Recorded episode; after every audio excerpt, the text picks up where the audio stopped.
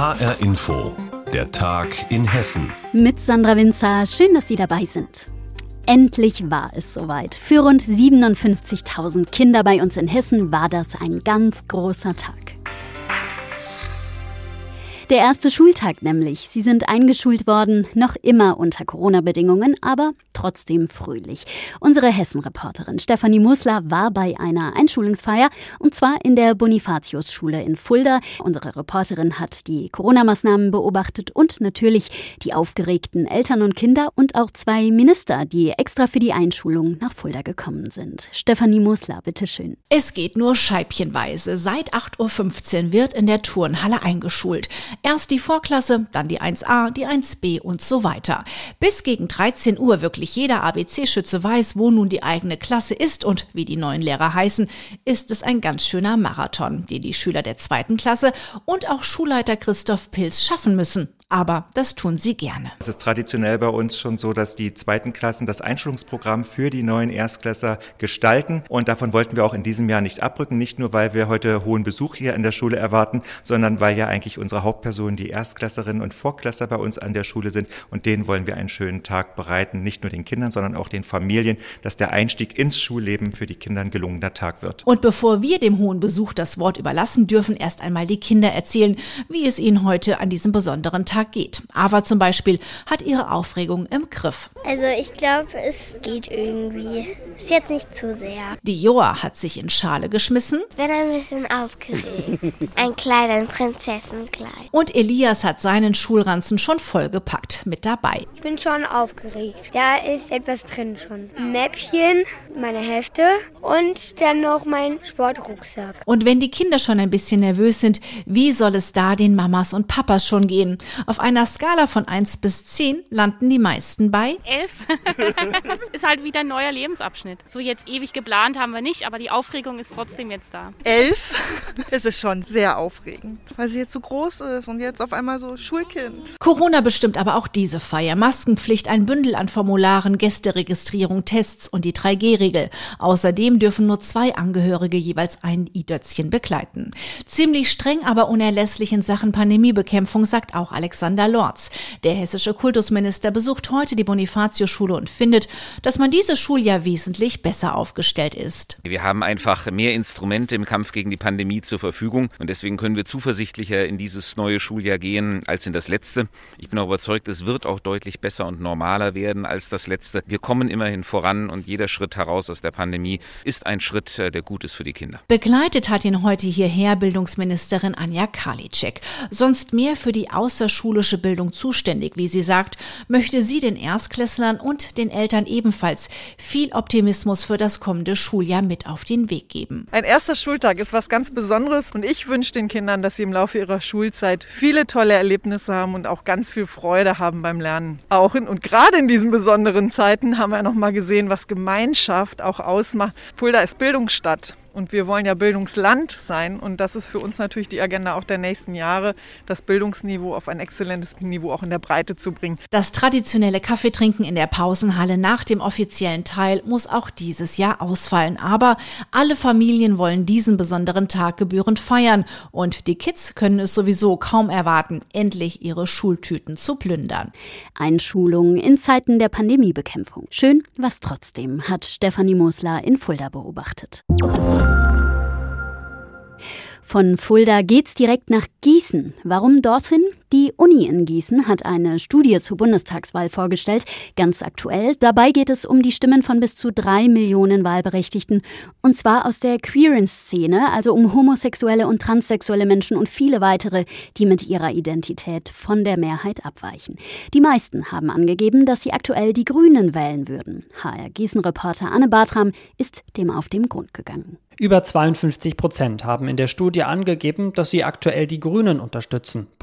Politikwissenschaftlerin Dorothee Deneve. Wir haben damit gerechnet, dass die Grünen in unserer Studie sehr erfolgreich sein würden, dass sie aber jede zweite Stimme für sich gewinnen können. Damit habe ich nicht gerechnet persönlich. Auf Platz zwei kommt die Linkspartei mit rund 17 Prozent. Die aktuellen Regierungsparteien Union und SPD haben hier im Vergleich zur letzten Bundestagswahl deutlich an Zustimmung verloren. Viele seien enttäuscht, weil die Bundesregierung beispielsweise das faktische Blutspendeverbot für Schwule nicht abgeschafft hat. Trotzdem gibt es auch für konservativere Parteien auf niedrigem Niveau ein Potenzial bei diversen Menschen. Student Niklas Ferch aus dem Forscherteam. Wir haben durchaus auch Befragte dabei, die Union wählen und die gegen die Öffnung der Ehe waren, weil sie gesagt haben, obwohl ich jetzt nicht klassisch heterosexuell aufgestellt bin, habe ich auf Grundlage meiner christlichen Überzeugung ein Problem damit, dass diese besondere Institution der Ehe für gleichgeschlechtliche Paare geöffnet wird. Und deshalb wähle ich CDU. Auch die AfD hat in der queeren Szene Unterstützer, vor allem Schwule, die Angst vor Zuwanderung aus Ländern haben, in denen Homosexuelle verfolgt werden. Diverse Menschen gibt es eben überall in der Gesellschaft, sagt Studienleiterin Deneve. So knapp wie diese Wahl im Moment auch sein wird, kann sich keine Partei leisten, auf diese Stimmen so einfach mir nichts, dir nichts mal zu verzichten. Nur unsere Studie zeigt eben auch, dass die WählerInnen die aktuellen politischen Ereignisse aufmerksam verfolgen und dass es ihnen natürlich nicht reicht, in Wahlkampfzeiten mal irgendwo auf einem Plakat eine Regenbogenfahne abzubilden. Viele diverse Menschen fühlen sich laut der Studie nämlich von keiner Partei völlig verstanden. Sie wollen bei der Bundestagswahl ihre Stimme eher dem kleineren Übel geben.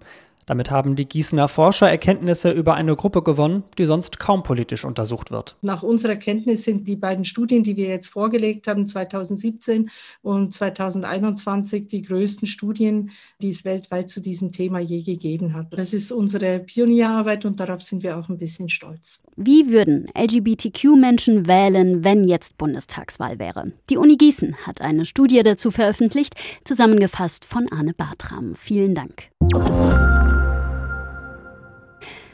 Mal eben noch einmal in den Supermarkt noch was einkaufen. Das kann schnell teuer werden, wenn man nicht aufpasst. Denn auch wenn es nicht lange dauert, immer mehr Supermärkte lassen ihre Parkplätze von privaten Firmen überwachen und mit denen gibt es immer wieder Ärger. In Maintal zum Beispiel. Nicht weit von dort lebt der Hanauer Klaus Beutel und der fühlt sich von einem Überwachungsunternehmen richtig abgezockt, sagt er. Hanau-Reporter Heiko Schneider hat ihn getroffen. Klaus Beutel ist sauer. Im Juni hat er sein Auto vor einem Supermarkt in Maintal geparkt, eigentlich alles wie immer, doch Wochen später kam per Post ein Strafzettel von einer privaten Parkraumüberwachungsfirma. Der Vorwurf, er habe sein Auto ohne Parkscheibe abgestellt. Doch die ist auf dem Parkplatz Pflicht. Klaus Beutel weiß das, denn er ist im Supermarkt Stammkunde. Also forderte er Beweise. Was sie dann letzten Endes auch gemacht haben, aber äh, von der Behauptung, ich hätte keinen Parkschein ausgelegt, das konnten sie eben nicht, weil auf meiner Konsole äh, im Auto ja ganz einwandfrei die entsprechende Parkscheibe ausgelegt war. Die Fotos der Firma zeigen ganz klar, Klaus Beutel hat eine Parkscheibe benutzt. Es entsteht ein längerer Briefwechsel und trotz allem, die Firma besteht auf ihr Knöllchen. 37,50 machen mich nicht arm, aber mich stört die Ungerechtigkeit.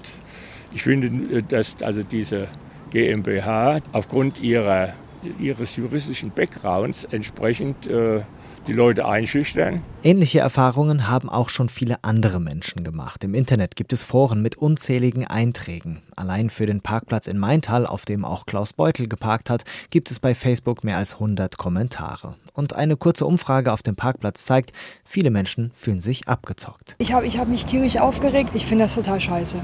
Das äh, finde ich echt das Abzocke eigentlich. Das ist eine Frechheit. Ich äh, gehe nicht mehr dahin, weil ich einfach sauer bin. Da dachte ich mir so, hm, bezahlst du das jetzt oder bezahlst du das nicht? Und ich habe es nicht bezahlt. Ich habe das an Anwalt weitergegeben. Und es kam dann auch wirklich zurück, dass es fallen gelassen wurde. Tatsächlich empfehlen Experten, wer sich im Recht fühlt, sollte Einspruch einlegen, am besten durch einen Anwalt. Das Problem, viele Anwälte wollen solche Fälle nicht übernehmen. Begründung, der Streitwert sei zu gering. Stattdessen empfehlen einige Anwälte einfach zu zahlen, um Ruhe zu haben. Genau das wurde auch Klaus Beutel empfohlen. Er will keine Ruhe, sondern sein Recht. Und für das kämpft er jetzt allein. Also ich habe noch ein bisschen Geduld.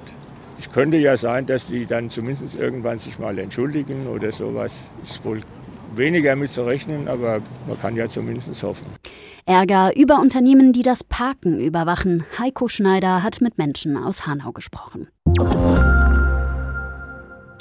Schlürfen, Spucken, all das, was man bei Tisch besser nicht tut, war jetzt erlaubt. Erlebt. Im Kurhaus in Wiesbaden, dort haben sich 170 sogenannte Supergaumen aus aller Welt getroffen, um Deutschlands Spitzenweine zu verkosten, die sogenannten großen Gewächse. Weiß- und Rotweine aus besten Lagen, für deren Herstellung auch besonders strenge Maßstäbe gelten. Sie kommen jetzt zum 1. September auf den Markt. Wie der neue Jahrgang bei den Supergaumen ankommt, weiß HR Wiesbaden-Reporterin Birgitta Sölling. Im Kurhaus Wiesbaden herrscht konzentrierte Stille. Man hört nur leises Schlürfen, Spucken, Gläserklirren. Helfer in langen Schürzen huschen durch die Reihen und schenken ein. Hier sitzen die Supergaumen, erklärt Hilke Nagel vom Verband der Prädikatsweingüter. 170 handverlesene Weinkritiker, Sommeliers und Händler aus aller Welt. Das sind dann unsere Multiplikatoren, die in der Welt draußen bestimmen, über welche Weine man spricht, welche Weine getrunken werden. Stefanie Hehn spült genussvoll einen Schluck Wein im Mund hin und her. Die 35-Jährige ist Master Sommelier im Luxushotel The Fontenay in Hamburg.